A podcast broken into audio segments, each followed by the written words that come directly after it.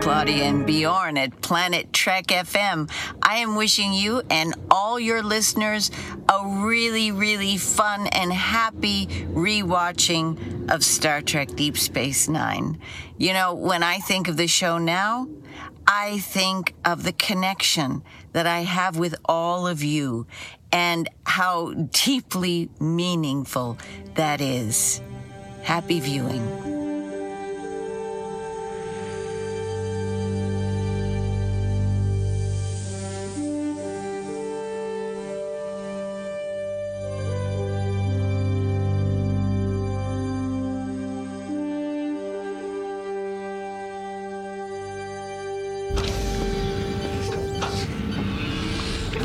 Moin und herzlich willkommen zu einer neuen Ausgabe von Planet Trek FM, die ganze Welt von Star Trek mit mir, eurem Björn Sölter. Mit der heutigen Ausgabe 87 geht es so langsam auf die Zielgerade hier bei der DS9 Re-Experience, unserem Rewatch von Star Trek Deep Space Nine.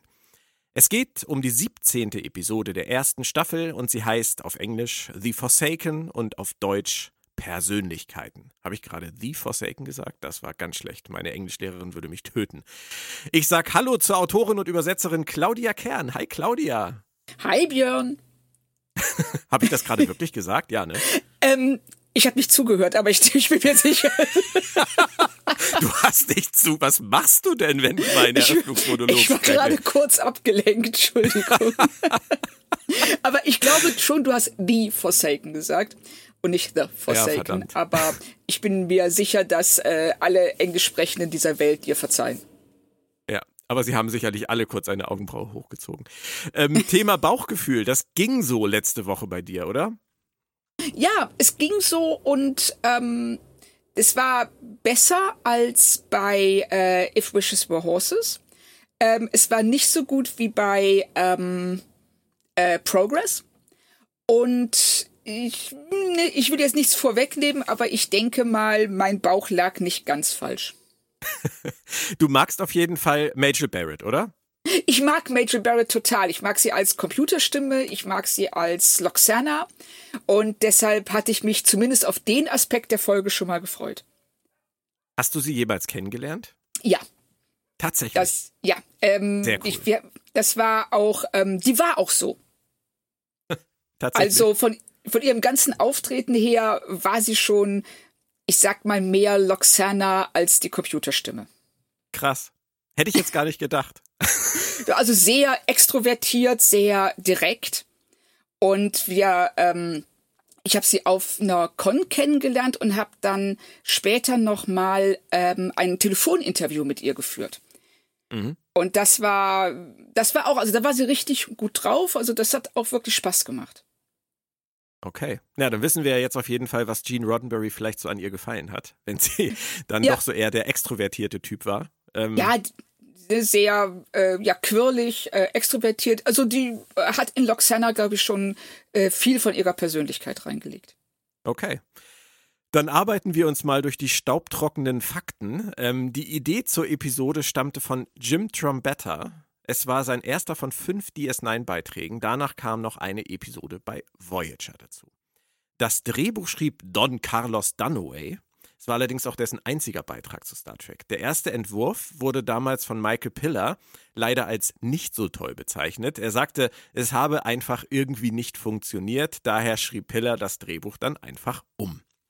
Regie führte der ewige Les Landau in seiner zweiten von 14 DS9-Episoden Nebst 34 mal TNG, 9 mal Voyager und einmal Enterprise. Sein erster Beitrag zu DS9 war mit Progress ja bisher richtig gut ausgefallen. Von daher können wir ja vielleicht einiges erwarten. In den USA explodierte das Rating diesmal plötzlich wieder auf ein 9.7, also über 9 Millionen Zuschauer, vielleicht wegen Major Barrett. TNG einen Tag später hüpfte mit Timescape auf ein 11.6 Rating. Wir hatten also zu diesem Zeitpunkt etwas über 9 Millionen Zuschauer bei DS9 und etwas über 11 Millionen bei TNG. Und für alle, die die Folge lange nicht geguckt haben, noch was zum Inhalt. Diana Troys Mutter Loxana kommt auf Deep Space Nine an und ist wieder einmal auf der Suche nach einem Mann. Wirkt zumindest so.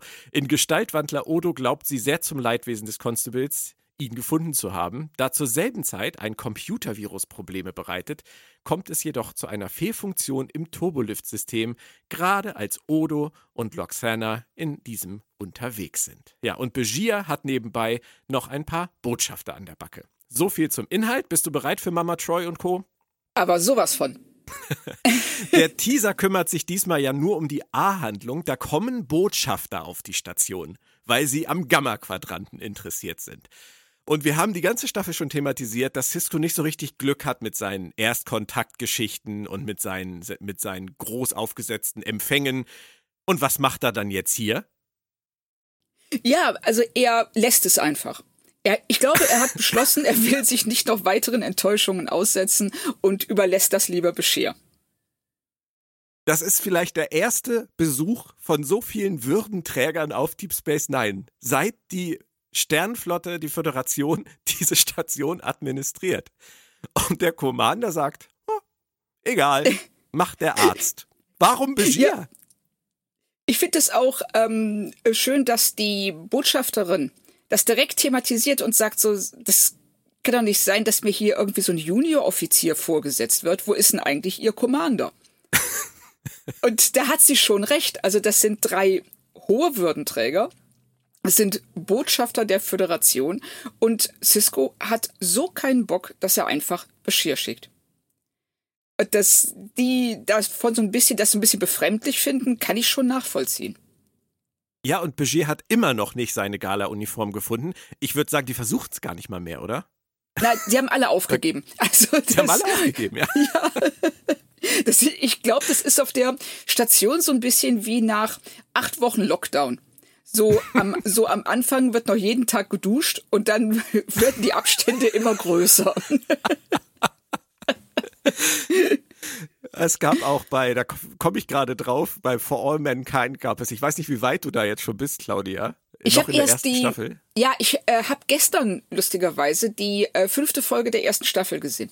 Okay, dann möchte ich dich jetzt nicht spoilern, aber da kommt später ähm, auch noch eine Szene, die mich gerade an deine Schilderung mit dem Duschen total erinnert hat. ich bin gespannt. Also ich finde die Serie super. Ja, die ist bin, super. Die kann man jedem nur empfehlen, wirklich. Ja, ich bin ganz überrascht. Ich danke dir auch für den Tipp. Du hast die ja empfohlen. Gerne. Ja, die, die, empfehlen ja nun viele. Also da war jetzt nicht exklusiv gehabt. Da nee, aber die war mir nach der Perle.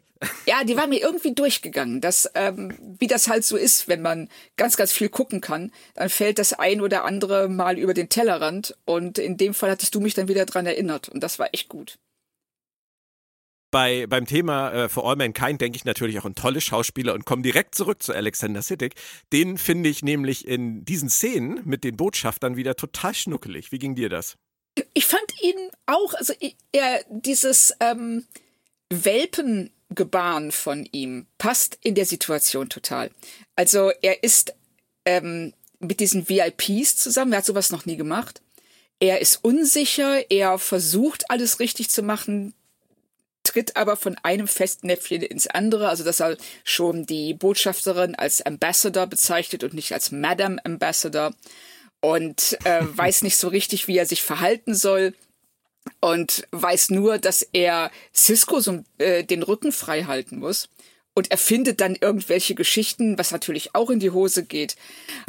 Aber ich, ich fand ihn wirklich, äh, wie du schon sagst, ich fand ihn schnuckelig. Das ist ein gutes Wort. Das passt. Aber man kann schon festhalten, ohne das jetzt überdramatisieren zu wollen, es ist von Cisco schon eine echt schräge Entscheidung. Also er hätte Dex ohne Probleme dafür einsetzen können mit ihrer Lebenserfahrung. Er hätte ähm, Kira ohne Probleme einsetzen können, wobei die natürlich nicht zur Sternflotte und nicht zur, Födera äh, zur Föderation gehört. Aber es hätte sicherlich andere Möglichkeiten gegeben. Aber ich würde sagen, ja. Schwamm drüber, oder? Oder, oder die Wunderwaffe Miles O'Brien. Oder die, die ja, aber der hatte andere Sachen zu tun. Der hat anderes zu tun, richtig. Aber das werden wir nach dem Vorspann ja sehen. Richtig, richtig. Aber die Truppe, die Begier da äh, bekommen hat, die ist schon übel drauf. Oder sind das einfach typische Würdenträger für dich? Also, ich weiß nicht, ich hatte so ein bisschen äh, ein Déjà-vu von, ähm, ja, von der Arbeit in der Schauspielerbetreuung weil jeder, der sowas, der schon mal so ein PA war oder äh, VIPs rumführen musste, kennt solche Gespräche. Und deshalb tat mir Bashir da auch echt so ein bisschen leid. Okay. Also doch einfach ganz, ganz typischer Kram, den man erlebt, wenn man mit äh, Promis zusammenhängt. Ja, also das ist wirklich, also das war natürlich jetzt auf die Spitze getrieben, was sie äh, ihm da antun, dass die eben alle drei so kompliziert sind. Ähm, und schwierig und anspruchsvoll. Aber ich kann schon nachvollziehen, dass ihm da ja äh, praktisch das Wasser bis zum Hals steht, weil er nicht weiß, wie er sich verhalten soll. Ja. Und die es ihm auch sehr, sehr schwer machen. Und wieso Cisco das ausgerechnet ihm zumutet oder anvertraut, ist mir da auch nicht so ganz klar. Vielleicht hat er vorher einen Tipp gekriegt. Also wenn du, wenn du die empfängst, äh, mach's bitte nicht persönlich. Das geht in die Hose. Ja, wahrscheinlich haben die auch irgendwie so eine interne schwarze Liste, auf die nur Kommandanten zugreifen können. So von Würdenträgern, denen man besser aus dem Weg geht. Naja, er erzählt später ja auch noch die Geschichte, dass er äh, irgendwann mal für Curzon sowas machen musste und sich aus der Situation dadurch befreit hat, dass er jemanden K.O. geschlagen hat. Vielleicht ja, wollte er das Moment, einfach nicht nee, nochmal er sagt, ähm, er sagt, dass er das immer hatte machen müssen für Curzon, dass Curzon genau. ihm ständig diese VIP-Betreuung aufgedrückt hat, bis er dann jemandem eine geknallt hat. Und Richtig. danach war Ruhe. Und dann finde ich dann sehr schön, dass er das dann direkt relativiert und sagt so, aber Doktor, wenn Sie hier jemandem eine runterhauen. Ich bin nicht so ähm, gelassen wie Curzon. Also das läuft nicht. Was, was zu beweisen wäre, äh, ich glaube das fast nicht. Aber auf jeden Fall taucht dann ja auch noch eine vierte Botschafterperson auf. Und da sieht man dann natürlich auch schon, ähm, wie wichtig das Drehbuch diese vierte Person nimmt, dadurch, dass sie einen extra Einzelauftritt bekommt am Dabo-Tisch, nämlich Loxana Troy. Und sie ist halt, wie sie ist, oder? Ja, sie gibt sich wieder genau so, wie wir sie kennen. Und ähm, interessant finde ich, dass die Folge davon auszugehen scheint, dass alle Zuschauer wissen, wer das ist. Ja, ne? Klar. Das fand ich echt spannend, weil ähm, das, sie ist ja nun gar nicht mal so oft aufgetreten in TNG. Viermal oder so? Ja, aber ähm, das ist noch gar nicht so lange her gewesen zu dem Zeitpunkt, dass sie in TNG ähm, in einer Folge mit drin war. Ja, Darauf bezieht sie sich ja später auch, auf den Ferengi, Richtig. den sie da äh, auch genau. am Ohr hatte, offensichtlich. Ja, stimmt. Dann kommt Odo rein. Sie hat nämlich natürlich was verloren und Odo muss das Ganze regeln. Und sein Auftritt, den fand ich schon ziemlich cool. Er kommt da rein, stellt drei Fragen, sieht irgendeinen Alien im Hintergrund weglaufen, krabb, äh, hier schnappt ihn sich gleich am Kragen und er ist natürlich auch der Täter. Hätte auch schief gehen ja. können, aber macht einen guten Eindruck. Ja, und er macht das halt super souverän. Schön finde ich, dass er direkt Quark in Schutz nimmt. Als Loxana sagt so beim Gedankenlesen, äh, dass sie keine Schuld bei irgendjemandem gespürt hat, aber dass sie auch Ferengi nicht lesen kann. Das, und dann in, Quark, das ist für dich in Schutz nehmen, das finde ich geil. Nein, Moment, Moment, nee, Odo nimmt ihn in Schutz. Ja, ja, ich meine, aber was er, was er sagt, das finde ich geil, ja. dass du das als in Schutz nehmen bezeichnest. Ja, doch, er sagt beleidigend. So, genau, er sagt ja zu äh, über Quark. Der ist sicherlich an einer Menge Zeug schuld, aber er hat es nicht nötig, ihn die Brosche zu klauen. Ja. Und das ist, ist also für Odus, für Odus Verhältnisse ist das schon ein in Schutz nehmen, würde ich sagen. Ja, okay, das stimmt. Das ist High Praise, würde ich sagen. Ja, Quark versteht es ja auch so. Er sagt ja, ja. auch Danke. Gut, aber das war der Auftritt der A-Handlung. Äh, Begier, die Botschafter und Odo und Loxana. Aber dann gibt es hier auch noch, hast du schon gesagt, die B-Handlung und die setzt direkt nach dem Vorspann ein. Denn O'Brien schlägt sich mal wieder mit der Technik der Station rum. War jetzt lange abwesend, das Thema, oder? Ja, also ich habe mir schon gefragt, ob sie das jetzt ad acta gelegt haben, weil äh, es sich dann doch relativ stark wiederholt oder ähm, ob sie, ob da noch was kommt. Und ähm, jetzt kommt ja dann schon was, äh, als er sich mit dem Schiffscomputer rumstreitet. Es klingt wie eine Privatfehde, finde ich. Total, total. Also dass er dem auch so eine und später ja auch noch dem so eine Persönlichkeit unterstellt. Ja. Und sich wirklich mit ihm streitet und ähm, es gibt sogar später mal eine Sequenz, da sagt er zum Computer, Computer, listen carefully hör jetzt mal genau zu. Ich meine, das ist ein Computer, was soll denn der sonst machen? Ist das so ein ITler-Ding? Machen ähm, ITler das? Nein. Nein, also meiner ist, ähm, man hat schon manchmal den Eindruck, dass so ein Computer eine persönliche Fehde gegen einen führt. Aber im Allgemeinen ähm, glaube ich nicht, dass das gängig ist in der IT. Okay. Welche Szene ich noch total krass fand, war, als er äh, Cisco sagt, er würde ihn am liebsten halt komplett neu aufsetzen. Also das ist, glaube ich, etwas, was jeder ITler nachvollziehen kann. Ja. Weil ein, ein System, das nicht funktioniert, äh, immer wieder zu reparieren, ist einfach keine gute Lösung. Also ich glaube, ich habe noch keinen ITler getroffen, der nicht den Satz musste einfach neu auf, platt machen und neu aufsetzen gesagt hätte. Ja, Ähm, es ist am einfachsten. Ja, der sagt dann ja, er braucht dafür ungefähr zwei, drei Jahre, was Cisco dann ja nicht so geil findet. Und dann ist so Brian aber sofort total beleidigt. So, Ja. vergessen Sie es, lassen wir. Und er geht auch weg. Er lässt einfach seinen Chef stehen. Ja, und, und, und man merkt aus Cisco ist im Moment so, oh oh, was habe ich denn jetzt gemacht? Und sagt dann ja sofort so, nein, nein, Chief, Sie können das gerne machen, wenn Sie möchten. Ich, alles, wenn es Ihnen gut geht. Weil ja, ich meine, Cisco muss ja auch wissen, wenn sobald O'Brien von dieser Station weg ist, wird da alles zusammenbrechen. Ja. Aber schon ein bisschen aufbrausender Auftritt von ihm, finde ich. Ja, völlig. Also er ist, ähm, klar, er ist schon extrem schlecht gelaunt, weil er sich mit diesem Computer rumgeschlagen hat. Dann beschwert er sich bei Cisco und ich finde auch toll, wie Cisco reagiert. Der hat ja nichts davon mitbekommen, kommt dann aber aus seinem Büro raus, guckt einmal auf die Konsole, sieht, ja, leuchtet doch alles, blinkt, so wie es soll und sagt dann, ich weiß gar nicht, was dein Problem ist, der, der Laden läuft doch. Und das, das, o das O'Brien. Typisch Chef. Ja, genau. Und dass O'Brien sich da nicht ernst genommen fühlt, kann ich auch ein bisschen verstehen. Also Cisco, es ist ein schräger Auftritt von beiden, weil Cisco ist herablassend zu ihm und O'Brien auf der anderen Seite total aufbrausend und beleidigt. Noch besser hätte ich es fast gefunden, äh, wenn, äh, wenn O'Brien da total rotiert hätte und dann wäre Cisco aus dem Büro gekommen mit einer Raktagino-Tasse, hätte sich umgeguckt, hätte äh, mitgekriegt, dass O'Brien rotiert und hätte dann nur gesagt, also der Kaffee schmeckt. ja, genau so.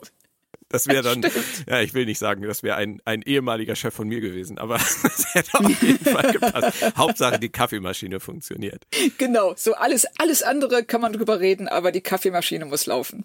Aber was äh, O'Briens Laune angeht, ich meine, man muss ihn auch verstehen. Er ist verheiratet, seine Frau ist wieder da und ähm, er hat ein Kind. Also er hat wahrscheinlich viel Stress zu Hause. Ja. Und ähm, da ist man dann einfach mal ein bisschen on the edge. Ja, Das auf jeden Fall. Völlig normal. Und Völlig Ja, normal. ich finde es aber auch schön, dass sie ausnahmsweise mal zeigen, dass er auch Kollegen hat. Diese bajoranische stimmt. Ingenieurin. Dass äh, er er also nicht an. wirklich genau alles allein stemmen muss. Ja. Und Cisco hat dann richtig Pech, weil Begier kommt mit den Ehrengästen auf die Ops. Äh, er kann sich da nicht so richtig durchsetzen. Und ich glaube, ich habe Avery Brooks äh, noch nie in einer einzigen Szene so oft mit den Augen rollen gesehen. Immer in die Kamera guckend. Er findet das nicht so toll. Ich habe mich nur gefragt, was hat er bloß? Der hat Ich ja weiß gar nicht. keine Lust. Nein, und äh, vor allen Dingen, äh, er ist in dieser Situation auch extrem unhöflich. Das sind, ob er die jetzt leiden kann oder nicht, ob er Bock auf dieses äh, VIP-Theater hat oder nicht, ähm, das sind Botschafter. Und die kommen rauf, er dreht sich erstmal zur Kamera, bläst die Wangen auf, verdreht die Augen, also übertreibt's auch ein bisschen, um uns zu zeigen als Zuschauer, du, ich habe hier wirklich überhaupt keinen Bock drauf und ähm, ist dann auch nicht, also er strahlt dann diese Botschafter zwar an, aber will sie auch direkt wieder loswerden. Und, Und, dabei das zieht ist das sich durch. Ja, Entschuldigung. ja, ja, ja, nee, nee. Ähm, dabei ist das ja auch eigentlich seine Chance zu beweisen, guckt mal, wir sind jetzt zwar ähm, für unsere Verhältnisse an der Frontier, an der Pioniergrenze, aber äh, wir haben hier eine tolle Station und das läuft alles und wir möchten bitte auch mehr Geld für diese Station bekommen oder mehr Personal oder besser beachtet werden. Ja. Und das, äh, das ist ja auch eine Gelegenheit für ihn, die er aber so gar nicht wahrzunehmen scheint. Stimmt. Und er nutzt dann ja auch sofort äh, die Info, da kommt was durchs Wurmloch, um sich anderen Dingen zuzuwenden. Und ähm, das ist dann ja auch das, was sozusagen dann in die B-Handlung reingreift. Also O'Brien, die Technik, die Station und das, was da durchs Wurmloch kommt, das spielt ja dann nachher alles zusammen. Aber an dieser Stelle, geil finde ich eine einzige Sache und zwar, dass sie extra ein Thema draus machen, wie der Vulkanier sofort Dex ablösen will, weil er sagt, ah, so eine junge Frau, hm, die hat da bestimmt gar keine Erfahrung. Und Begier hält ihn zurück und sagt, nee, nee, Junge, die hat mehrere hundert Jahre Erfahrung, die hat das im Griff. Und dann vergehen fünf Sekunden und Dex schlägt etwas vor, was Cisco sofort besser weiß und wegwischt. Das heißt, das ist mir gar nicht aufgefallen. Wo ich echt gedacht habe, Leute, was schreibt ihr denn da? das stimmt. So, wow, die ist voll erfahren und kompetent. Chef, ja. ich würde gern so und so machen. Nee, nee, keine Chance, das ist Schwachsinn. Ja, vor allem sie ist die Wissenschaftlerin. Sie sitzt ja. an der Konsole und sagt zu ihrem, sagt zu ihrem Boss, der eben gerade noch gesagt hat, blinkt doch alles, läuft doch alles, sagt sie, das wäre mein Vorschlag und er sagt, nein, das ist viel zu gefährlich, das geht schief. Das ja. ist so krass in dem Zusammenhang, finde ich. Er gibt null Sinn. Ja, und das, ja, das stimmt. Das ist absolut richtig. Und dann als nächstes, wenn einer der Botschafter dann sagt, ich will aber hier ähm, darüber unterrichtet werden, was jetzt hier passiert, was da durch dieses Wurmloch gekommen ist. Ich bin ähm, ein Experte für, die, für, für Erstkontakt. Und Cisco bügelt den auch voll ab und sagt so, ja, ich habe jetzt, wir, wir machen eine Konferenz um 0400 Stunden. Um 4 hm. Uhr morgens? Ja. Da, wo keiner teilnehmen mag. Ja, das ist so, ich habe zuerst gedacht, haben sie jetzt einfach wahllos irgendeine Zeit rausgekloppt oder ist das nochmal von Cisco so eine ganz klare Ansage, ich kann euch nicht leiden, ich habe keinen Bock auf euch und deshalb zwinge ich euch ganz früh aufzustehen. Schöne, ja, oder so lange zu saufen, dass ihr dann direkt zu dem Meeting kommen könnt. ja. Geht ja oder beides. So. Das Quarks hat Richtig, bestimmt um 36 Stunden geöffnet. Waren es nicht 36 auf DS9? Oh Mann.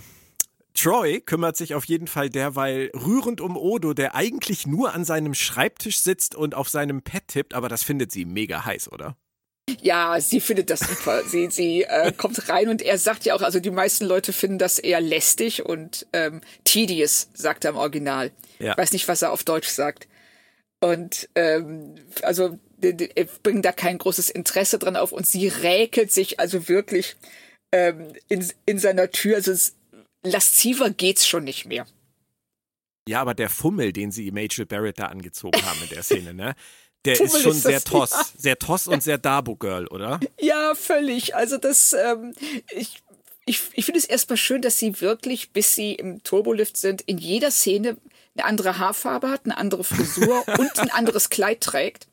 Ja. Das ähm, haben sie sehr schön rausgekehrt. Wie dieses spezielle Kleid aber aussieht, äh, da ist das Wort Fummel wirklich das Einzige, was man dazu sagen kann.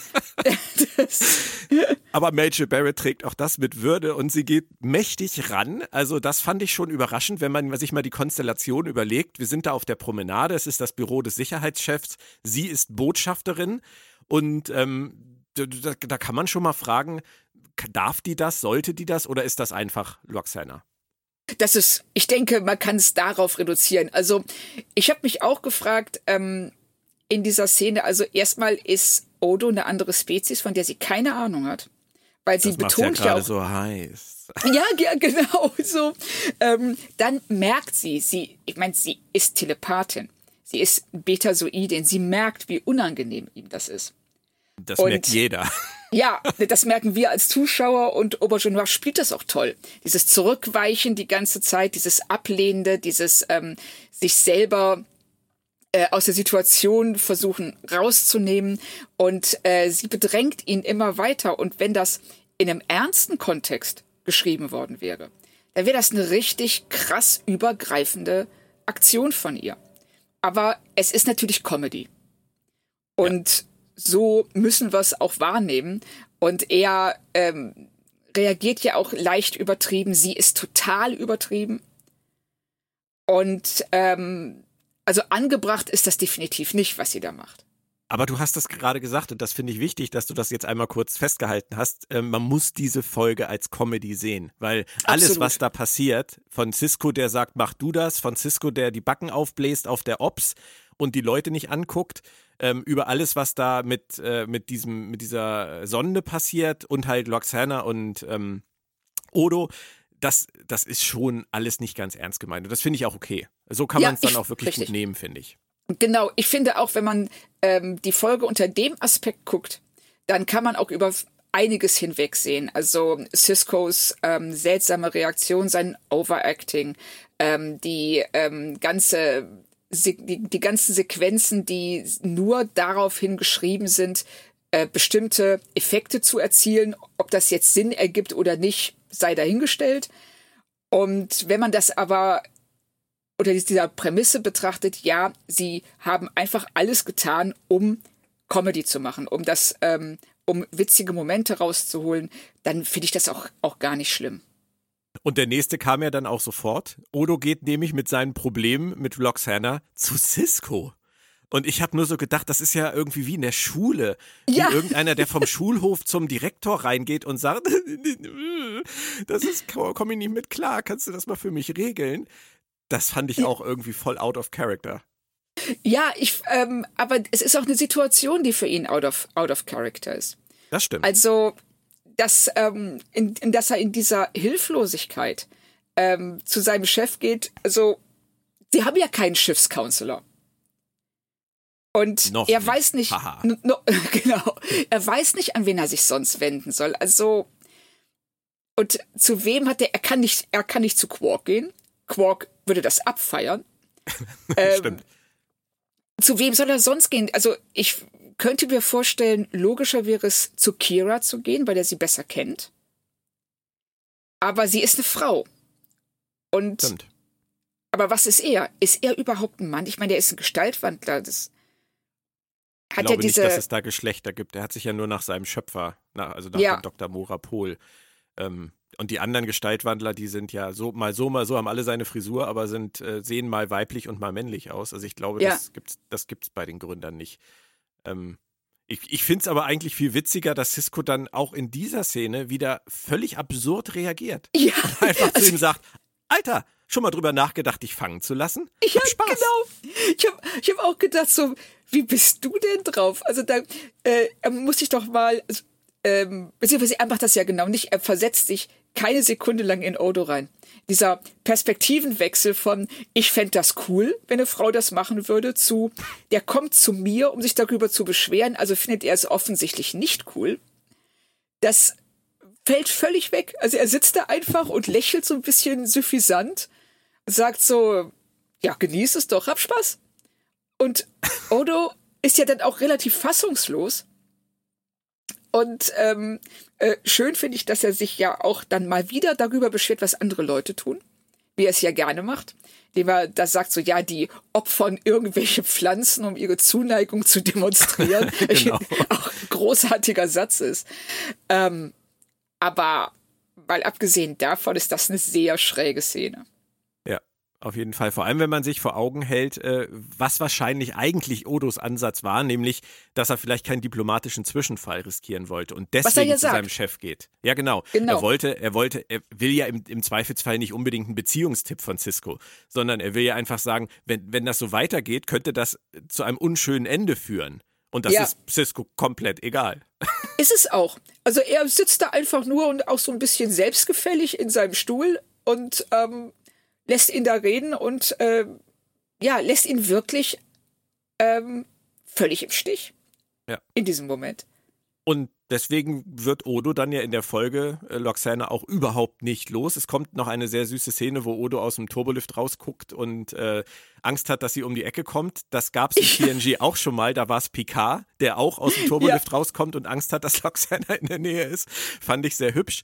Aber so ist es dann halt, schwupps, stehen sie gemeinsam im Lift. Und ich habe dann nur so gedacht, nachdem wir den Lift jetzt mal von innen gesehen haben, das Ding ist echt offen und das rast alles vorbei. Ich glaube, mir würde echt schlecht werden. Ja, das ist so ein bisschen wie diese gläsernen Aufzüge, die, die man manchmal in Hotels hat, womit Ja. äh, mit denen auch nicht jeder klarkommt. Aber ich finde auch, dass diese, ähm, also dass das eher aus, aussieht wie ein Frachtaufzug als ein Personenaufzug. Ja, ist halt eine kardassianische Station. Ja, Luxus und wie wir wird ja überbewertet. Genau, wie wir ja von O'Brien auch schon wissen, äh, funktioniert da einiges nicht so, wie er sich das, äh, wie er das gerne hätte. Sie haben ja auch immer noch nicht ihre Bettenlieferung gekriegt, weil die Botschafterin ja sagt, dass sie nicht noch einmal in einem kardassianischen Bett schlafen will. Also nicht mal das haben sie ja bisher geschafft, die Betten Richtig. irgendwie anzupassen. Die, die, die Botschafterin sagt dann aber auch, dass sie ähm, nicht mehr diese ähm, Gargoyles in den Holzbalken sehen will. Ich denk, was machen denn Holzbalken auf einer Raumstation? Die haben wir ja auch noch nie gesehen. Nee, das, das sind die besonders schönen Gästequartiere. ja, genau. Stimmt, wir haben die, doch, wir haben die Gästequartiere schon gesehen. ja, aber nicht die. Nicht die ganz speziellen. Nicht die für die Oh. Ehrengäste, die Cisco besonders gerne mag. Ja, genau. Die dann irgendwie so ähm, in den Schuppen gesperrt werden. Ja. Im Lift haben wir dann den lustigen Zufallsreigen. Äh, der wird eröffnet mit Der Lift bleibt natürlich stehen. Der Albtraum von jedem, der Fahrstuhl fährt. Und geht dann weiter mit Natürlich geht Beamen nicht. Auch das kennen wir aus Star Trek. Äh, wenn, ja. dann funktioniert immer alles nicht. Magst du solche Zufälle in Serien oder Filmen oder sagst du eher, mh, hm, bitte etwas kreativer? Ja, also das ist schon, wie sagt man so schön, lazy writing. Die äh, schließen direkt Dinge aus, an die man als erstes denken würde, wie ja dann beam ihn doch raus oder dann ähm, ja Gestalt wandel dich doch daraus. Nein, geht auch nicht. Das ist schon alles sehr konstruiert, aber wie eben schon gesagt, sie schreiben eben nur auf diese komödiantische Szene hin, die sie unbedingt haben wollen. Ja, genau. Und darauf, dass Odo jetzt nicht mehr weglaufen kann. Genau, er kann nicht weg, er ist mit ihr gefangen und äh, ich finde auch sehr schön, mit welchem Horror er zur Seite guckt, als sie sagt, endlich sind wir allein. Genau. ja, er ist fast, er ist fast ein bisschen überunfreundlich, finde ich. Ja, er ist auch, ähm, man merkt ihm auch seine Hilflosigkeit. Also es ist im Grunde genommen eine ähnliche äh, äh, Haltung, die er da hat wie Bashir bei den Ehrengästen. Er ist komplett überfordert. Ja. Und versucht sie dann abzuschrecken, indem er sagt so, ja, das ist überhaupt kein Mund. Ich kann gar nicht essen. Das ist alles nur vorgetäuscht ich sehe gar nicht hm. so aus, ich bin flüssig und äh, ich muss in einem Eimer schlafen alle 16 genau. Stunden. So, so merkst du es nicht. ja, genau. Was kann ich sonst noch sagen? so. Das kann ich noch sagen, um dich abzutören, genau. Ähm, nee, das macht das schon ganz gut, aber äh, generell finde ich alles, was dann mit den beiden passiert, das ist so herrlich Odd Couple. Das, das haben ja. sie schon echt ganz süß gemacht. Ich mag das komödiantische Timing der beiden. Ja, total. Und ähm, sie haben eben auch das Glück, dass sie mit äh, ähm, äh, Renee Aubergenois und Major Barrett zwei so gegensätzliche ähm, Schauspieler auch gefunden haben, die sich äh, ganz anders ausdrücken und wo das auch, wo man merkt, wie das, äh, wie da wirklich die Funken sprühen. Ja. zwischen denen in ihren Dialogen. Und das finde ich ja. echt klasse. Ja, das macht Spaß. Und während äh, Loxana dann jetzt erstmal ein bisschen was von ihren diversen Ex-Männern erzählt, blenden wir uns aus dieser Lift-Szene mal kurz aus, denn es passiert etwas, das fand ich dann auch wieder lustig. Auch Begier kommt zu Papa Cisco. Ja. um sich zu beschweren. Und ich finde es so toll, wie er die Ambassadors of Unhappy nennt. Ja, das, das habe ich mir auch tatsächlich. Auch ja, das war, äh, da habe ich mir auch tatsächlich eine Notiz gemacht. The Ambassadors of Unhappy fand ich. Ähm, äh, ich äh, finde auch schön, wie Cisco dann in Gelächter ausbricht, als würde er genau wissen, was Beschir meint. Ja, aber Und es ist das, ihm schon wieder egal. Ja, oder das. Das ist aber, das ist ja dann auch die Überleitung zu der Geschichte, äh, die er dann erzählt. Äh, ja. ja, auch ich musste dadurch. Das ist wie so ein Initiationsritus für ähm, Jungoffiziere, hat man den Eindruck. Genau, vielleicht nimmt er einfach Begier ein bisschen unter seine Fittiche. Vielleicht sieht er in ihm etwas, was Curzon auch einst in ihm gesehen hat. Ja, es, es kommt schon so ein bisschen rüber. Äh, ich frage mich nur, woher? Also was ja, genau? Es, es kommt nirgendwo her. Das Nein, es wird einfach erzählt und das äh, ist auch in der ersten Staffel jetzt hier, also nach den ähm, 16, 17 Folgen, die wir jetzt hatten, etwas, das immer wieder passiert. Es wird erzählt, es ist so, aber wir haben noch nichts davon gesehen. Ja, das haben sie in der ersten Staffel noch nicht gut im Griff gehabt. Definitiv. Nein, gar nicht. Das stimmt. Eine interessante Sache, wie ich fand, noch zu dieser Szene mit Begier und Cisco. Ähm, J.M. Dillard, die Autorin, die sagte einmal was Interessantes äh, über diese Szene. Und zwar, ähm, hob sie heraus, dass ähm, in dieser Szene der, der Multikulturalismus von Star Trek ziemlich perfekt dargestellt wird. Weil hier ein farbiger und ein Mann, der offenbar Vorfahren aus dem Mittleren Osten besitzt, normalerweise in Fernsehen und Film in Amerika zu der Zeit über Drogen, Terrorismus, Gewalt oder Verbrechen reden, niemals aber über Themen wie Diplomatie und kulturelle Zusammenführung wie hier. Und das fand sie von Star Trek wieder ein, einen sehr interessanten, schönen Punkt, dass sie das so dargestellt haben, nebenbei, ähm, ohne dass wir das vielleicht realisieren. Ist das interessant oder würdest du das als überinterpretiert sehen? Ähm, also, das ist, das ist jetzt eine gute Frage. Also, ich würde es, ohne J.M. Diller zu nahe treten zu wollen, tatsächlich für eine Überinterpretation halten. Weil wir solche Sequenzen so oft in Star Trek haben. Ja. Gerade in Deep Space Nine und auch in den unterschiedlichsten Konstellationen, das ja gerade das Schöne an Star Trek ist, dass man das nicht betonen muss. Dass es einfach so selbstverständlich geworden ist in dieser Welt, dass wir miteinander umgehen können, egal welchen Hintergrund wir haben, ohne in ähm, ja primitivere Instinkte wie Rassismus und Diskriminierung und ähm, im Englischen sagt man so schön Tribalism, also dieses Stammesdenken zurückzufallen. Mhm. Also da weiß ich, wie siehst du das? Stimmst, stimmst du ihr dazu?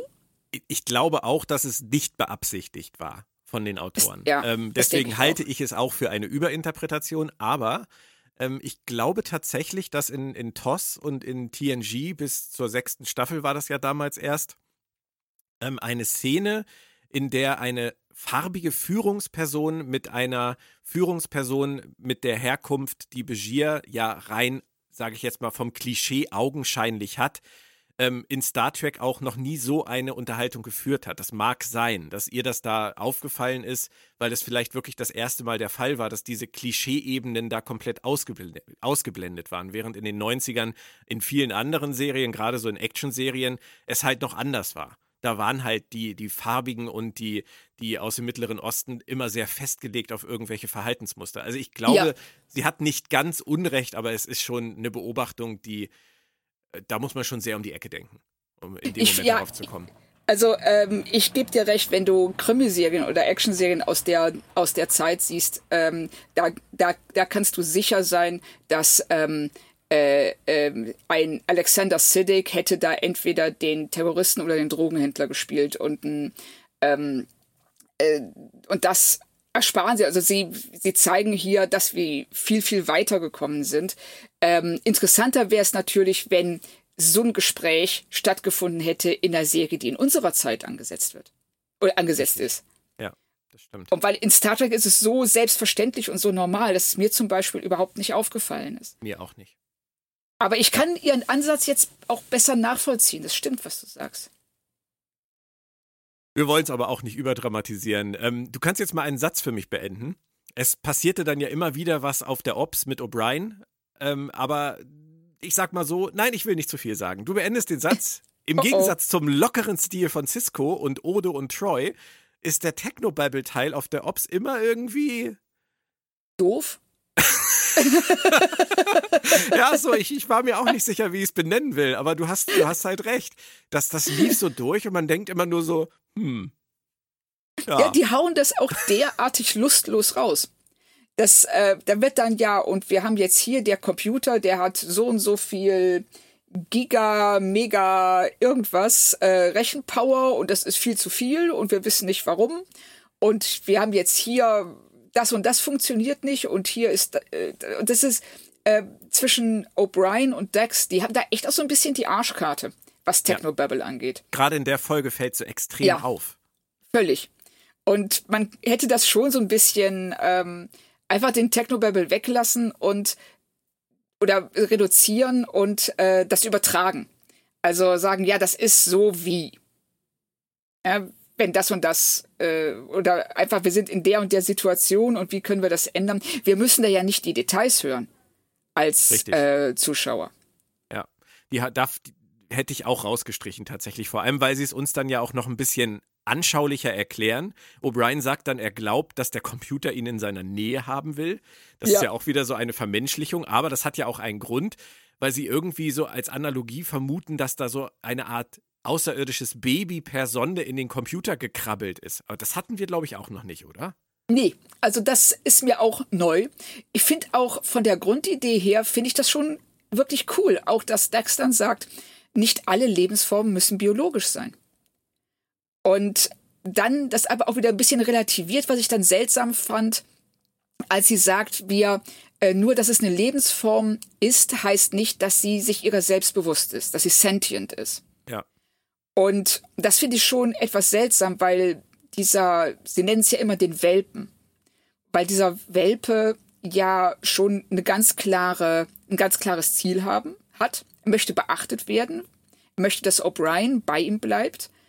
Und ich weiß nicht, ob man das so reduzieren kann rein auf Instinkt. Ich weiß nicht genau, wo Dex das hernimmt. Nee, das, das verstehe ich an der Stelle tatsächlich auch nicht. Ähm, ich meine, dieses Ghost in the Machine-Ding ist ja ein sehr, sehr alter Hut, auch in der ja. Science Fiction. Aber dass man das Ganze halt, wie du sagst, als Welpen oder als Baby ansieht, das zumindest fand ich dann doch mal ein bisschen erfrischend. Fand ich auch. Also sie hätten genauso gut da so eine Hell 9000 Nummer rausmachen können. Ja. Und das haben sie halt nicht getan, sondern sie äh, betonen eben diese, ähm, ja, die, die Unschuld dieses Wesens und auch, dass es keine bösen Absichten hat. Es will einfach nur Beachtung. Unschuldig ist auf jeden Fall auch Odo. Danke für die Überleitung, Claudia. Lass uns doch mal ein bisschen über Odo reden, denn ich finde es total schön, wie Loxana Odo zum Reden bringt. Ich meine, das, was da passiert in dem Aufzug, das ist in gewisser Weise ja auch alles Expositionsgequatsche.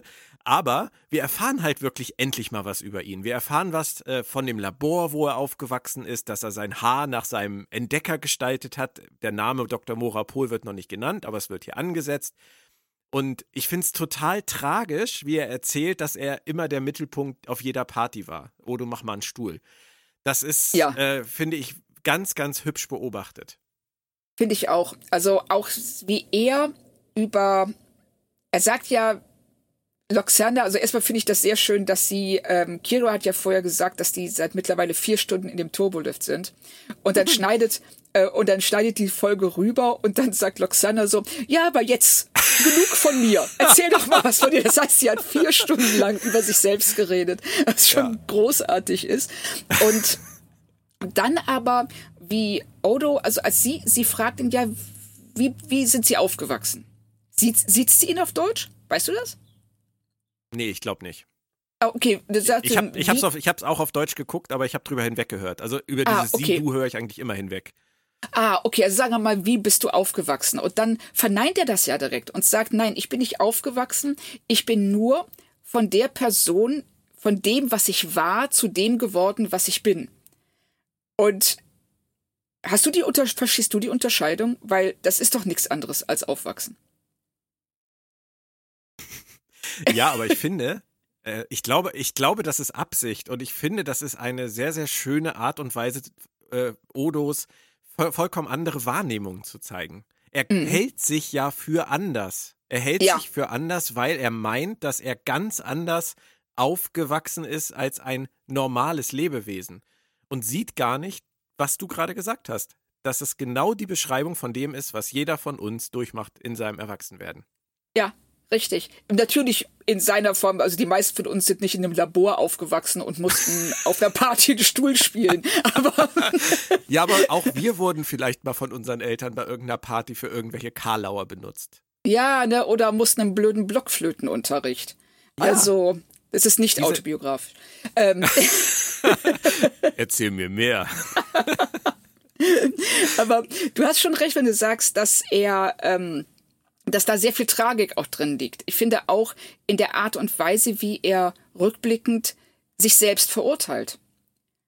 Weil er sagt ja, ähm, ich habe versucht, mich anzupassen und ähm, in diese zu dem, also einen Kontakt zu finden, in diese Gesellschaft irgendwie reinzupassen und habe deshalb äh, eben auch auf der Party einen Stuhl gespielt oder ein Glas und das, ähm, was er jetzt rückblickend für falsch und für schwach hält. Also er ist, er redet da relativ abwertend über sich selbst. Aber auch das finde ich ja total interessant, weil auch das nichts anderes ist als das, was wir erleben, wenn wir, wenn wir älter werden. Wenn wir als Teenager versuchen, uns an irgendwelche Gruppen anzupassen und ähm, ja. mit denen dann konform zu sein und äh, in, deren, in deren Ansehen zu steigen, obwohl wir das vielleicht gar nicht wollen. Wir müssen dann vielleicht keinen Stuhl spielen, aber wir machen andere Scheißaktionen, die, die uns dann in die Situation bringen, vielleicht da mehr Anerkennung zu bekommen. Also er beschreibt nur Dinge, die wir alle kennen und Richtig. tut so, als wäre das etwas, was kein anderer erleben musste. Ja, also er ist da, ähm, weil ihm eben auch die Vergleichsmöglichkeiten fehlen. Genau. Und, ja. äh, und weil er sich auch so zurückgezogen hat von allem, dass ihm das gar nicht auffällt. Also er könnte ja im Grunde genommen, könnte er sehen, wie ähm, Jake und Nog aufwachsen und daraus Parallelen ziehen zu seinem eigenen Erwachsenwerden. aber das gelingt ihm nicht, weil er die ganze Zeit damit beschäftigt ist, erstmal über andere zu urteilen und sich selber auszugrenzen. Ja. Das finde ich echt schön beobachtet von, von den Autoren in dieser Szene. Ja, total. Und ähm, dann auf der anderen Seite macht er aber, als Loxana ihn auf seine Haare anspricht, wie lange hast du gebraucht, um das hinzukriegen? War das schwer? Und er dann aber sagt, ja, ich habe mich, ich, äh, das hat, ja, das hat sehr viel Übung gebraucht und ich habe die Frisur von meinem, ähm, ja, nicht Schöpfer, aber von diesem Wissenschaftler im Labor ähm, nachgeahmt. Das heißt also, wenn man, also jemand, der ihm, den er ja offensichtlich, ja, er hat ein, in dem Fall ein kompliziertes Verhältnis zu ihm. Das Bei kommt der ja hier schon Gelegenheit durch. würde ich dich gerne fragen. Genau. Bei der Gelegenheit würde ich dich gerne mal fragen. Ähm, Odo sieht ja nicht genauso aus wie Dr. Morapol. Und er sieht ja auch ein bisschen außerirdischer aus als Ja. Dr. Morapol. Ähm, wie hast du das für dich immer interpretiert? War er einfach, wie er ja auch mal sagt, nicht in der Lage, es besser zu machen? Oder ist das seine Art der Abgrenzung gewesen? Er will es nicht. Also so habe ich es immer interpretiert. Er will nicht, wenn er in den Spiegel guckt, ähm, das Gesicht von Dr. Morapol sehen. Nicht so. Also Ja. er will, ähm, er ist sich bewusst, dass ähm, er von ihm stark geprägt wurde und das trägt er mit sich. Deshalb auch, dass er dieses Aussehen zum Teil annimmt, aber er ist auch er selbst. Und deshalb will er es nicht besser machen. Also so habe ich es immer interpretiert. Weil es ergibt ja auch überhaupt keinen Sinn, dass er in der Lage ist, zum Beispiel eine Ratte nachzumachen mit diesen ganzen feinen Härchen. Perfekt nachzumachen, möchte ich ergänzen. Ähm, Richtig. Und alles andere auch, aber den menschlichen glatten Körper und das menschliche glatte Gesicht ähm, schafft er halt überhaupt nicht. Es ergibt keinen Sinn. Nein, Deswegen habe ich ihm das auch nicht. nie abgenommen. Aber ich glaube, Nee. diese Unterscheidung ist wichtig, dass, dass, wir, dass wir sagen, er wollte zwar immer irgendwie dazugehören, er wollte auch sich zugehörig fühlen zu Dr. Morapol, weil er da schon eine Verbindung sieht und eine Prägung, aber er wollte halt trotzdem irgendwie seine eigene Spezies sein. Ja, so äh, genau so habe ich es auch verstanden und das äh, ergibt auch Sinn. Also er will nicht völlig seine Andersartigkeit aufgeben, weil das ist ja ähm, etwas, das ihn auch zutiefst prägt. Leider müssen wir diese philosophische Ebene verlassen, weil auf der Ops äh, wird weiter nur vorangetecht. Da kann man nichts gegen tun. Ähm, aber ich fand es total witzig, wie sie den Computer ablenken. So, spiel doch mal Ja. die, Musi die Musikdatenbank. Erzähl mir doch Genau, mal was und über jetzt- den und den.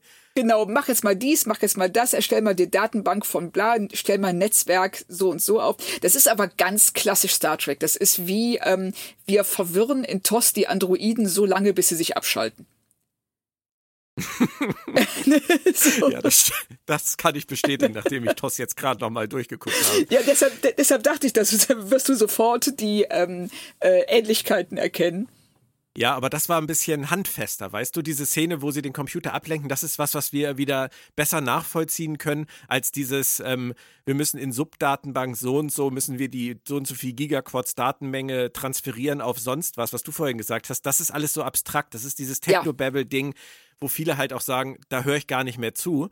Aber sowas halt, so eine Szene, die kann man nachvollziehen, ohne sich für die Technik zu interessieren. Ja, völlig, weil wir auch ein direktes Feedback vom Computer bekommen. Die Stimme wird immer langsamer, immer schleppender und wir merken, okay, hier passiert was, der Computer ist überfordert.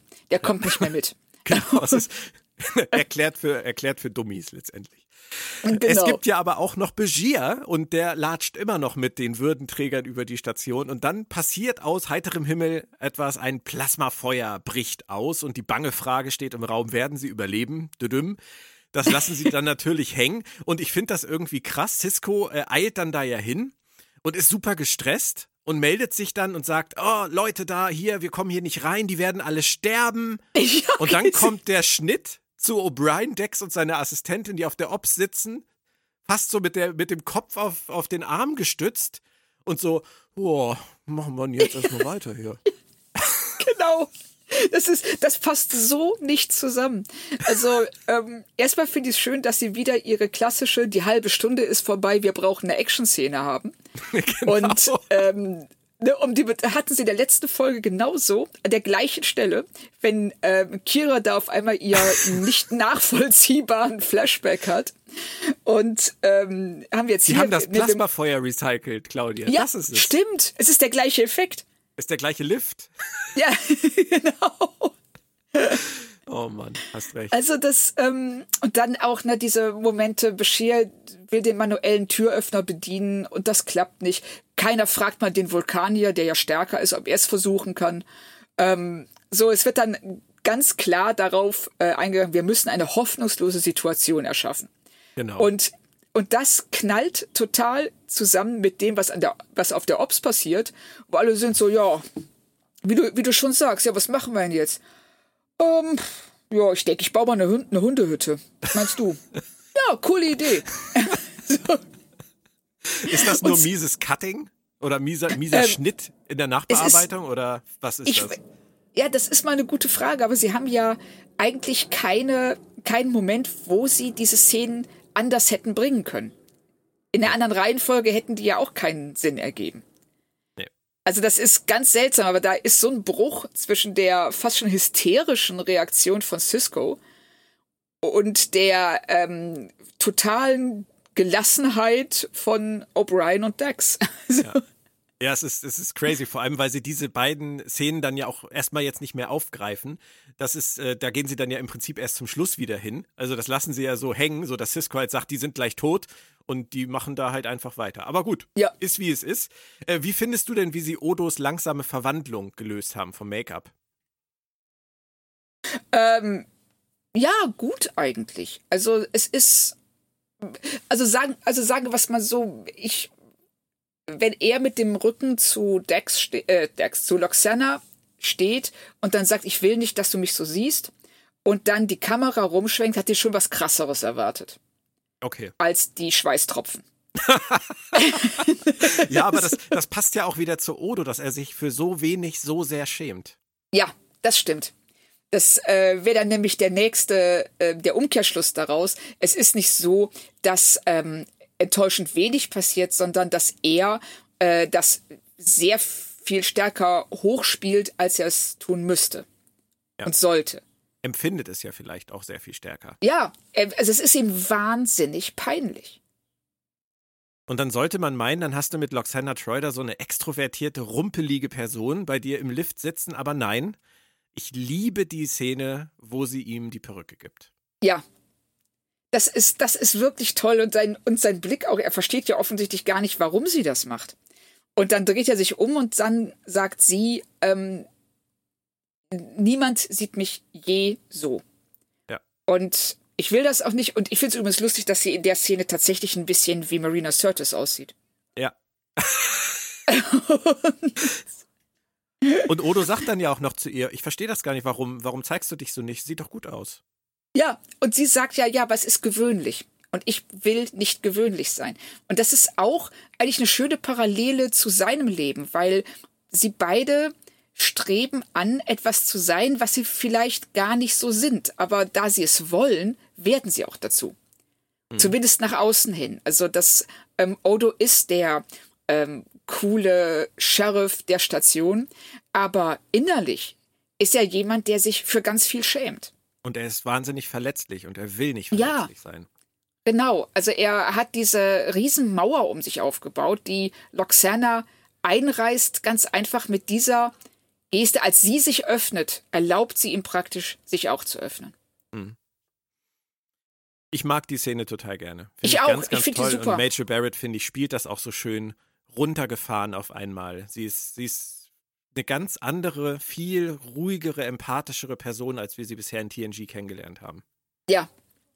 Also man merkt auch hier, dass sie, ähm, dass sie den Ernst der Lage erkennt. Also wie, sie könnte ja einfach sagen, Herr Gott, stell dich nicht so an, werd halt eine Pfütze. Aber, aber nein, sie, sie, sie nimmt das wahr, wie schlimm das für ihn ist, wie unangenehm und geht darauf ein. Also es war was, was sie bei anderen Personen in TNG, also bei ihrer Tochter Riker oder Picard, ähm, kein bisschen tut. Da beharrt sie ja auf dieser extrovertierten, barschen fast schon Persönlichkeit. Also sie passt sich sehr gut der Situation an. Also ich glaube, Empathie ja. ist da wirklich ein ganz, ganz gutes Wort in dem Zusammenhang. Hast du, äh, wie ich, äh, das Gefühl gehabt, dass in dieser Perückenszene auch ein kleiner Star Trek Insider-Gag steckt? Mm, nee. okay, da kannst du mir jetzt gleich sagen, dass ich spinne. Aber Major Barrett hat doch damals in The Cage Nummer 1 gespielt mit ihren echten dunklen Haaren, wurde dann rausgestrichen auf Druck des Studios und dann hat Roddenberry sie ganz heimlich mit blonder Perücke als Chapel zurückgebracht. Stimmt. Du hast und recht. Die legt sie hier ab. Die gibt sie hier jetzt endgültig ab. Oh, das ist cool. Das ist cool. Sowas mag ich ja immer. Also, ähm, ob das jetzt beabsichtigt ist oder nicht. Aber es ist ein, es ist eine, es hat eine geile Symbolwirkung. Liegt wahrscheinlich ich nur daran, dass ich gerade Tost durchgeguckt habe. Wahrscheinlich, ja, aber, aber trotzdem. Wobei, ähm, ich hatte einen ähnlichen Moment ähm, wenn O'Brien Cisco gegenüber sagt, dass ähm, äh, alle Computer ja Persönlichkeiten hätten und der Computer auf der Enterprise wäre einer gewesen, mit dem man tatsächlich Walzer tanzen kann. Und was dann ja auch eine schöne Verbeugung vor Major Barrett ist. Ja, auf jeden Fall, das stimmt. So, also, also wenn sie diesen, ja, ne, wenn sie den Bogen spannen, warum nicht den zurück zu Number One? Also, ja. äh, ähm, finde ich, also in Lower Decks würde ich sofort sagen, ja, das ist so. das, Halten wir es einfach so fest. Also ich fand's, ich fand's insgesamt einfach eine ganz, ganz tolle Szene. Sicherlich auch die zentrale Szene dieser ganzen Episode. Ähm, ja. Mir war dann nicht so ganz klar, wie Odo es schafft, in ihr Kleid zu fließen. Aber das ist auch egal, ich fand es trotzdem süß.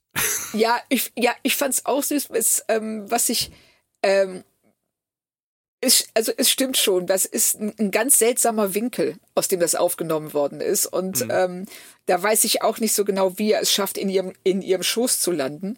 Aber es ist trotzdem, für den Moment ignoriere ich das einfach. Ja, ja müssen wir auch. Ähm, Begier und Co., würde ich mal sagen, wären inzwischen lange tot, eigentlich. Aber es ist ja Begier und wir wissen ja, Begier ist ja später nicht nur Begier, sondern er ist auch, mein Name ist Begier, Julian Begier. ähm, er hat natürlich eine Idee gehabt und hat alle in eine Röhre gerettet und jetzt nennt man sich per Vornamen. Also die hat er beeindruckt, oder? Ja, aber völlig. Die kommen ja freudestrahlend aus dieser Jeffreys-Röhre raus und, übersch und überschlagen sich äh, mit Lob und können, also Julian hat das so toll gemacht. Julian, ja, und der junge Arzt war ganz phänomenal. Er hat uns allen das Leben gerettet. Also, das sind Freunde fürs befördern, Leben. Befördern. ja, genau, sofort befördern. Eigenes Schiff, eigene Station. Nein, das ist, das haben sie ja ganz nett gemacht. Und äh, dann hat Cisco am Ende ja auch recht gehabt. Dann hat Begier das ja super gelöst und dann hat äh, sein Schützling da ja ähm, für ihn die Situation ganz gut geregelt und Cisco musste sich nicht dem Plasmafeuer stellen. Das hat ja auch was Gutes gehabt. genau. Und Odo und Troy dürfen dann auch wieder raus aus dem Lift und sehen wieder aus, wie sie aussehen wollen. Und O'Brien, der hat äh, das Tierchen adoptiert. Und da habe ich nur gedacht, ja. Tamagotchi, war das damals die Zeit? Ich habe genau das gleiche überlegt und war dann zu faul zum Googeln. Das, äh und ich dachte mir, ha, Aber, das google ich nicht, das frage ich Frau Kern, das weiß ich. Ja, super, klar. Hm. So. Aber könnte sein, ne? Ja, also ich finde auch, dass man in der ganzen Folge, äh, in der es um Computer geht, merkt, wie relativ neu das noch für ähm, normale Zuschauer ist. Also mhm. der Umgang mit Computern, das, ähm, ja, ne, mein Lieblingssatz eben von, o von O'Brien, Computer listen carefully. Und ähm, dann das, dann das Tamagotchi, was da reingesetzt wird. Und auch diese Betonung nochmal, nein, das ist kein Virus, sondern es ist ein Subsystem, das wir jetzt in so einer Art von Sandbox eingesperrt haben, wo es glücklich und zufrieden ist, äh, solange sich jemand mit ihm beschäftigt. Und ich denke nur so bei all der Arbeit, die O'Brien hat, hoffe ich mal, dass er den Welpen nicht vergisst. Aber das, ähm, ja, also ich denke, du liegst mit Tamagotchi schon relativ gut. Ich finde es halt wieder mal schade. Äh, der Welpe wird nie wieder on-screen erwähnt nach dieser ich Folge, außer fragen. im Roman Valhalla. Ja. Und ähm, stört dich das, dass so viele Sachen aus Staffel 1 wirklich angefasst wurden und danach komplett ignoriert wurden? Ja, ich muss sagen, es stört mich. Also gerade in solchen Fällen, wo man den Eindruck hat, es wird hier nur an der Oberfläche gekratzt und man noch so viel rausholen könnte, was sie dann nicht getan haben, dann stürzt mich schon. Ja, es ist wirklich auffällig viel. Also was sie, was sie abgehakt haben. Und ähm, ich bin mir auch ziemlich sicher, dass sie mit der zweiten Staffel da eine andere Haltung entwickelt haben gegenüber ihrer Serie. Wir werden das erleben. Ähm, ich würde jetzt auch kein Geld drauf wetten, weil ich hätte bei der ersten Staffel auch schon vermutet, dass es ein bisschen anders war und habe mich ja. getäuscht. Aber ähm, es ist auf jeden Fall schade. Es ist halt immer dieses, es blitzt mal kurz auf und dann ist es ihnen wieder egal. Vielleicht fanden sie es nicht ergiebig genug, was auch immer. Ähm, aber was mir positiv noch auffiel, war, dass es in allen Handlungsebenen in dieser Episode ähm, um Schutzbedürftige geht und wie man mit ihnen umgehen sollte. Also Begier mit den, mit den Botschaftern und er kümmert sich ja. am Ende, er rettet sie. Cisco ist so ein bisschen der Papa der Kompanie. O'Brien adoptiert dieses Tierchen und äh, Loxana ist die Mutter letztendlich, die Mutterfigur. Sie wäre wahrscheinlich gern was anderes für Odo, aber sie ist letztendlich die Mutterfigur, die ihr, ihn aufnimmt und sagt, lass los, ich bin da. Und ja, das finde ich eigentlich ganz, ganz genau. hübsch durchgezogen. Finde ich auch. Also, dass sie ähm, aus drei unterschiedlichen Aspekten das gleiche Thema behandelt haben.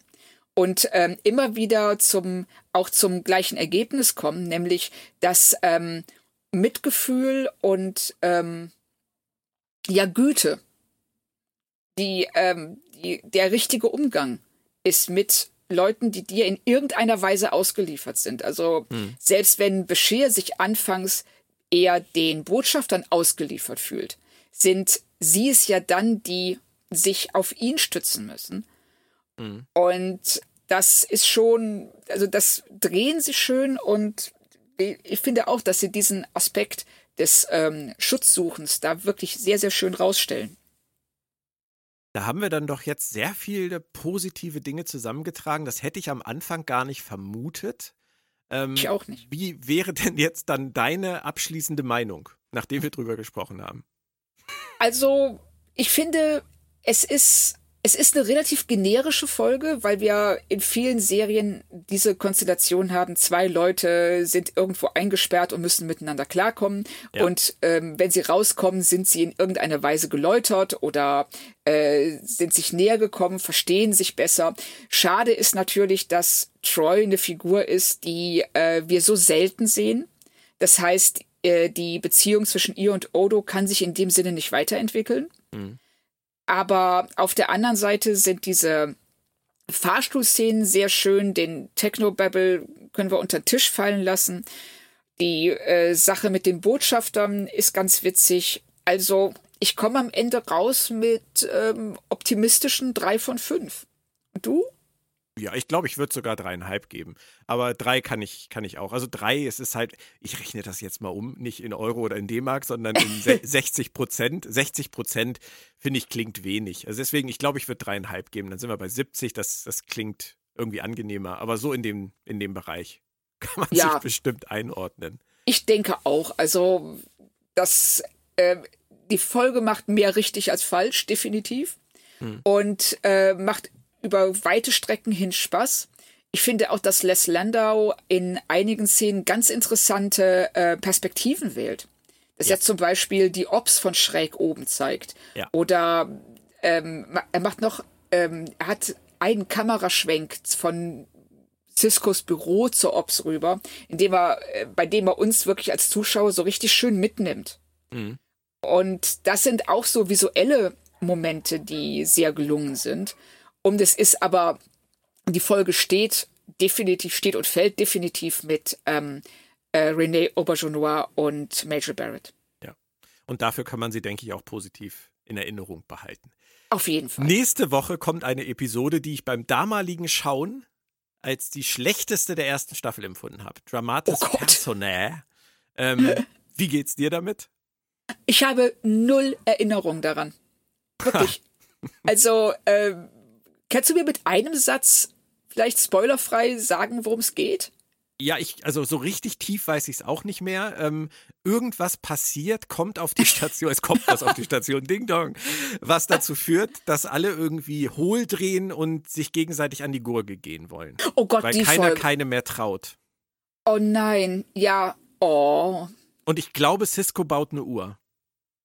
Eine Uhr. Ja. Okay. du siehst, das ist eine Menge hängen geblieben bei mir. Ja, ich merk's schon, aber das, ich habe eine, eine ganz, ganz dumpfe Erinnerung und ähm, die besteht aus Fremdschämen. Okay, dann warten wir es einfach mal wie immer ab. Ein kleiner Hinweis noch. Es ist weniger ein konkreter Hinweis als nur so ein, sagen wir mal, eine Erinnerung, dass ihr nächste Woche vielleicht im Auge behaltet, ob wir senden oder nicht. Frau Kern hat nächste Woche, glaube ich, ein paar Tage frei und Herr Sölter äh, ist kurz davor, die Star Trek Chronik Band 2 über Raumschiff Enterprise in Druck zu bringen was nächste Woche doch ein bisschen Zeit fressen wird. Da müssen wir mal schauen, ob die freien Tage von Frau Kern mit den Geschäftigen von Herrn Sölder irgendwie äh, zu kombinieren sind. Ansonsten ist nächste Woche Pause und übernächste Woche geht es dann richtig los, nämlich mit Lower Decks und weiter mit Deep Space Nine. Oder Yay. ihr haltet einfach nächste Woche die Augen offen. Vielleicht schaffen wir es ja irgendwie, uns um Dramatis Personae doch noch zu kümmern. Danke, Claudia. Vielen Dank, eine große Freude. Ich habe am Anfang nicht gedacht, dass wir aus dieser, wie du richtig sagst, generischen Folge so viele nette Aspekte rausholen können. Von daher war es ein also, Vergnügen. Freut mich auch und ich bin immer noch völlig begeistert von deinem Perückenrückschluss auf, äh, auf Number One. Wir, lasst uns das mal recherchieren, ob das irgendwo zu finden ist, ob das Absicht Ja, war. genau, finde ich super. Sonst äh, müsste man halt mal vielleicht den lieben Rod Roddenberry fragen, wenn du den mal wieder am Telefon hast. Vielleicht weiß der da Näheres Genau, so wie immer. Berichten, genau. Beim wöchentlichen Plausch. Okay, also ihr da draußen passt auf, entweder bis nächste Woche oder bis übernächste Woche. Äh, bleibt gesund. Tschö, tschö. Tschüss.